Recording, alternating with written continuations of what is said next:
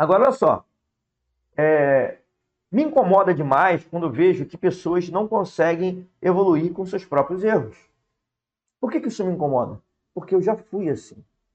E você não evoluindo com seus próprios erros, você está deixando uma grande oportunidade de lado.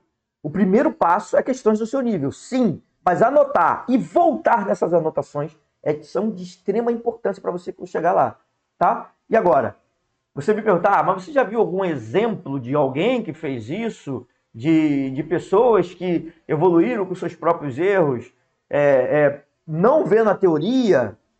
Cara, eu sou exemplo vivo disso.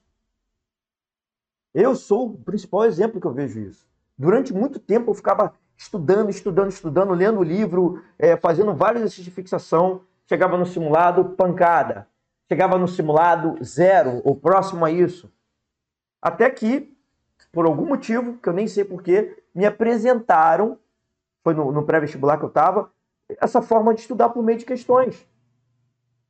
E eu vi que o meu avanço era muito grande. Naquela época era um pouco incipiente ainda, estava no início, informação que eu não sabia ainda como estruturar as questões, eu não sabia como escolher as questões, mas isso fez toda a diferença para que eu conseguisse ser aprovado.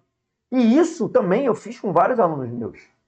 Tinha alunos meus que se dedicavam muito a ficar entendendo determinados conceitos. São importantes? São importantes aprender esses conceitos.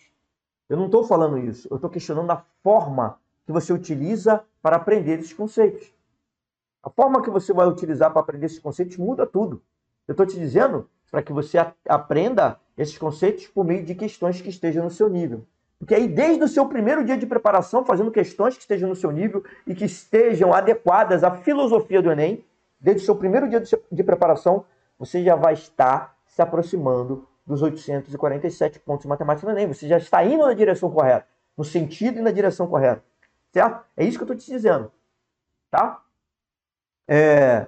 E eu cheguei justamente nessa conclusão de que isso é possível, que essa é a melhor maneira, a maneira mais eficiente de você chegar para atingir 847 pontos em matemática no Enem, justamente pelo que aconteceu comigo, o que as questões fizeram para mim, na minha vida, e que, o que elas fizeram na vida dos meus alunos. Eu também, em vários alunos meus, eu já cometi o erro de dar questões no nível acima do que eles estavam, eram capazes de resolver. Sabe o que acontecia? Quando, isso, quando, quando eu dava isso, quando eu dava, né, oferecia para eles esse tipo de questões, eles tinham dificuldade, me perguntavam, eu explicava para eles, eles entendiam. Vamos para a próxima questão, eles não conseguiam fazer. Eu explicava, fazia a questão, explicava, eles entendiam. Vamos para a próxima questão. Novamente, eu explicava, eles entendiam. Então ficava assim. É a mesma coisa da pessoa que hoje fica lá no YouTube vendo várias questões. Ah, agora eu entendi. Repare bem, olha só.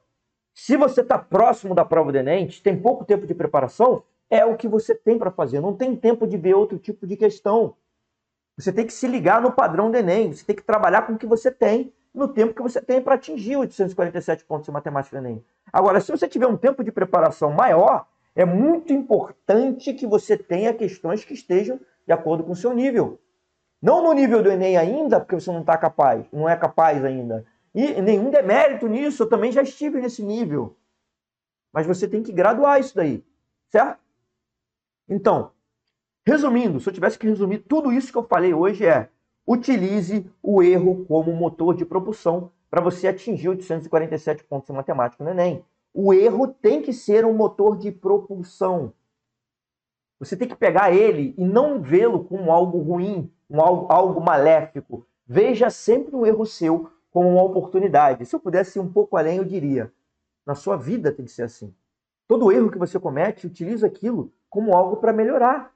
Todo problema que você está enfrentando, toda dificuldade, utiliza aquilo como algo que vai te levar a um outro nível. Porque para você cometer aquele erro, existiam coisas que você não via antes, que agora você está vendo. Utilize essas coisas, utilize, procure, vá atrás disso que você não está vendo, que isso vai ser a chave para o próximo passo. Certo? Então é isso, essa foi a minha mensagem de hoje. Eu espero ter contribuído para que você atingisse, para que você é, é, ande mais, um, dê mais um passo rumo a atingir 847 pontos em matemática no Enem.